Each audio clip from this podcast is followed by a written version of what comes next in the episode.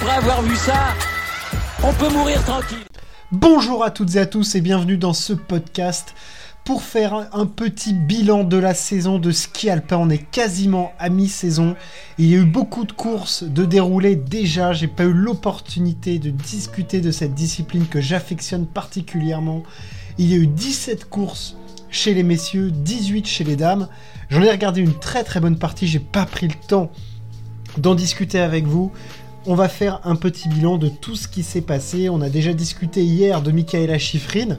On est déjà donc un petit peu revenu sur la saison de, ski alpin. Mais on va pouvoir parler un petit peu plus euh, en détail du coup de ce qui s'est passé chez les messieurs. Euh, voilà, les 17 premières courses de la saison. On a eu des disciplines techniques, euh, de la, vitesse, de la technique. Il y en a eu pour tous les goûts. On va faire un point sur tout ça. et ben le point, on va le commencer du coup par les messieurs. On va faire un petit point, euh, point classement. Alors le point classement, il va être un petit peu déprimant pour, euh, le suspense, bien que il y a encore, euh, bien sûr, il y a encore pas mal de courses. Hein. il y a encore 21 épreuves. Marco Odermatt est leader de la Coupe du Monde avec 1046 points devant Alexander Amot Kill 2 qui en a 646, donc 400 points d'écart entre les deux. Et le troisième, c'est ce bon vieux Henrik Christopherson qui nous fait une très jolie saison. Quatrième, Lucas Broughton, euh, qui a déjà trois victoires, mais un petit peu d'irrégularité chez le jeune Norvégien. Krishmeyer est cinquième. Euh, Pintu est septième. Un petit peu compliqué la saison pour Pinturo, même s'il y a du mieux. Euh, il y en a un, je suis assez déçu de le voir si bas, c'est Atlee McGrath. il est 13ème du classement de la Coupe du Monde. Je l'attendais un petit peu plus à son aise en slalom notamment. Il avait gagné les, deux derniers slaloms de la Coupe du Monde l'année dernière. Il est sorti les trois premiers. Bon là il a fait une très belle perf à Delboden euh, ce week-end. Mais bon voilà, je, suis un petit peu sur ma fin. Euh, Marco Odermatt, comment ne pas parler de ski alpin sans parler de Marco Odermatt? C'est absolument sensationnel ce que réalise euh, le jeune Suisse. C'est un prodige du ski alpin, c'est un génie du ski dans les disciplines de vitesse et surtout le géant et le super G qui sont ces deux disciplines de prédilection. Il est absolument intouchable depuis l'année dernière en géant. Il gagne 5 géants l'année dernière, il en a déjà gagné 4 des 5 cette année. Il est tout simplement intouchable dans cette discipline. Euh, voilà, je dirais pas qu'il la révolutionne, parce qu'on a déjà vu des, mecs dominer le géant comme du Ted Ligeti, du Marcel Hirscher, même Alexis Pinturo à son époque a dominé du géant. Mais ce qu'il fait, c'est vraiment sensationnel. Quoi. Il y a vraiment cette impression de, maîtrise tout en prenant un maximum de risques et en emmenant énormément de vitesse sur les skis qui est assez phénoménal. Quoi. La, prise d'angle qu'il est capable de mettre sur les pistes hyper complexes comme à Adelboden ce week-end, c'est juste phénoménal. Parce que en plus, on a vraiment de la grosse densité en géant cette année, mais il la matraque parce que Henrik Christopherson, il fait une super saison de géant. Enfin, je veux dire, Odermatt a 460 points. Christopherson en a 345, donc il y a une centaine de points d'écart, mais la, différence qu'arrive à faire Odermatt sur Christopherson ou même sur un Zan est monstrueuse. C'est hallucinant ce qu'il est capable de faire. Euh, voilà, il arrive à aller plus vite, mettre plus d'angles, euh, ne pas faire de fautes, euh, il sort jamais, c'est phénoménal. Et là où en plus, je trouve que c'est, ça faisait longtemps qu'on n'avait pas eu ça en, ski. il va sur les disciplines de vitesse, ce qu'on n'avait pas eu avec les peintureaux, les, les Ça faisait longtemps qu'on n'avait pas vu un mec qui fait le, général en allant sur la vitesse. Lui en Super G, il est absolument énorme. Il y a des combats avec Kill 2 qui sont magnifiques parce que c'est deux disciplines dans lesquelles les deux excellent. En plus, il se, tire la bourre pour, euh, pour la Coupe du Monde. Et il va aussi en descente où il est deuxième meilleur descendeur du monde. Trois podiums cette saison, pas de victoire certes parce que Kill 2 est intouchable en descente euh, cette saison. Mais voilà.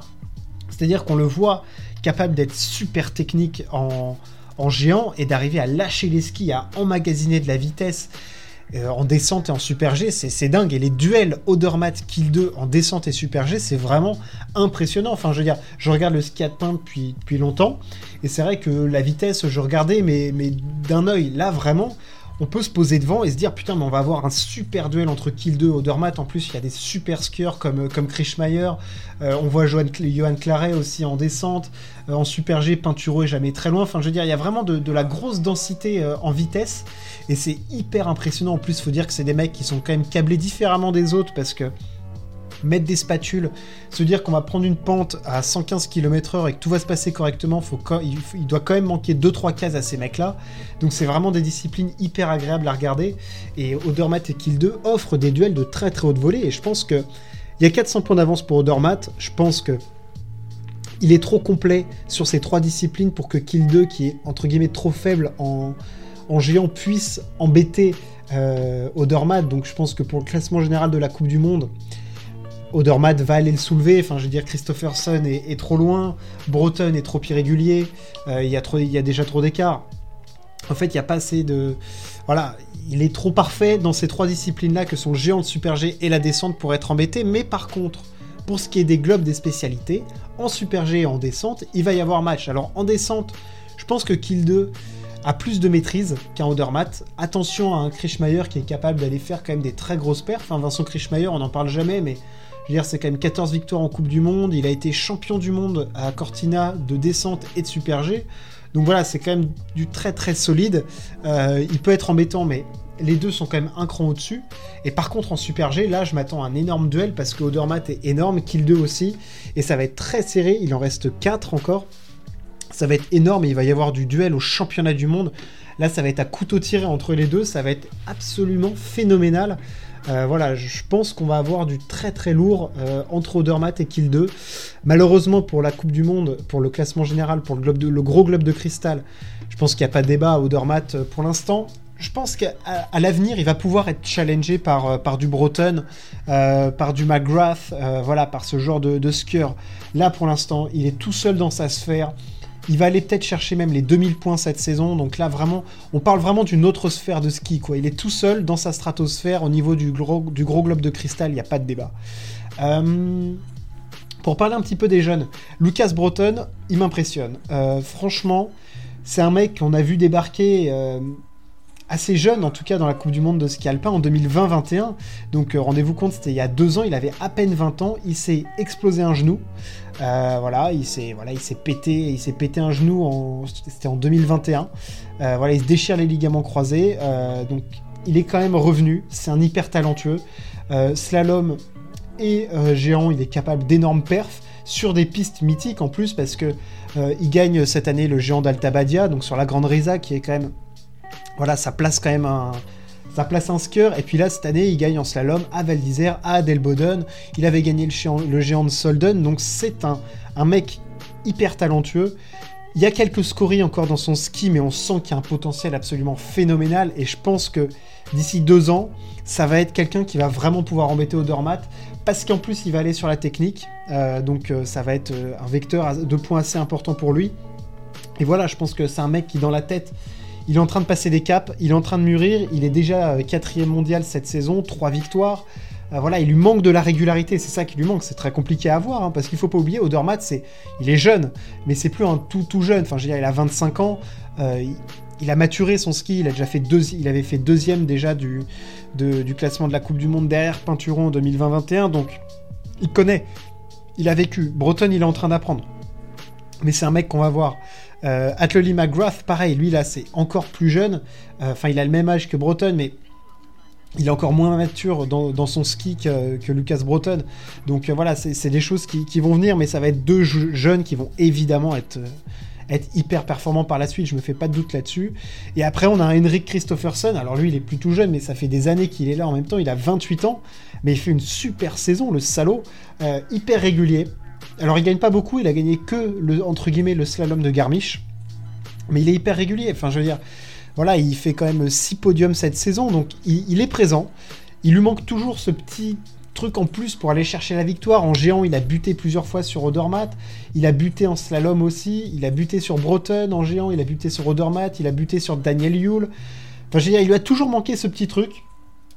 Ça doit être assez frustrant parce que c'est un énorme combattant, c'est un énorme gagneur, il adore la gagne et ça doit le faire un peu chier. Donc euh, voilà, j'espère pour lui que ça va claquer par la suite. Euh, alors, pas du côté de Wengen, peut-être en slalom. C'est vrai que là, on va plus être sur un mois de, vitesse et de slalom. Mais voilà, je pense qu'au championnat du monde, il va vraiment être présent et ça va vraiment être euh, une... il va vraiment être là en, en géant et en slalom. Il va être très très embêtant.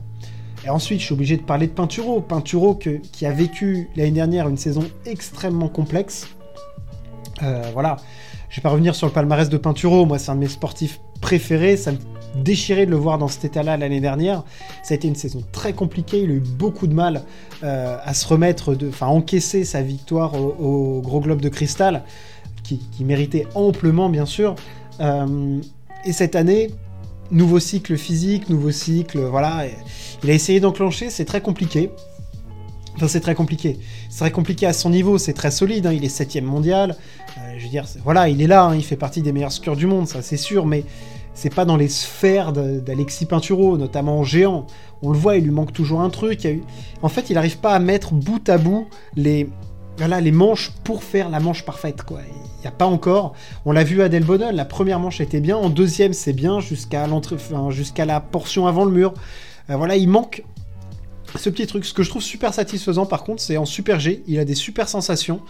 Euh, il a cette capacité voilà, à prendre de la vitesse, euh, à tailler les courbes quand il le faut dans les parties techniques, donc je pense que ça peut être une bonne chance de médaille pour lui. Euh, de toute façon, il en a déjà eu des médailles en Super G. du côté de, Cortina d'Ampezzo, donc c'est quelque chose qu'il a déjà fait, et je pense que ça peut être voilà, un vecteur pour lui de, de, confiance voilà, pour se mettre en route, et je pense que c'est une discipline qui lui convient assez bien. Voilà pour les mecs. Euh, ça va être un mois de, vitesse et de slalom, les deux extrêmes. Il euh, y a beaucoup de points à prendre là pour, pour Kill 2, ça va être assez important. S'il arrive à gratter des points sur euh, on peut avoir un duel intéressant d'ici la fin de saison. Sinon, ce sera pour Odermatt. pour les femmes, on va faire un petit peu plus court vu que j'ai déjà discuté un petit peu de Michaela Schifrin hier. Bon bah elle, à l'instar d'un Marco Odermatt, elle matraque euh, le, classement de la Coupe du Monde, 500 points d'avance quasiment euh, sur une Petra Vlova. Euh, et ensuite, bien évidemment, c'est beaucoup plus serré. On a du, Wendy Holdener, Lara Gut qui est toujours là, impressionnante, Sofia Goggia qui est... Elle cette nana-là me fascine, Sofia Goggia. Elle est impressionnante en vitesse.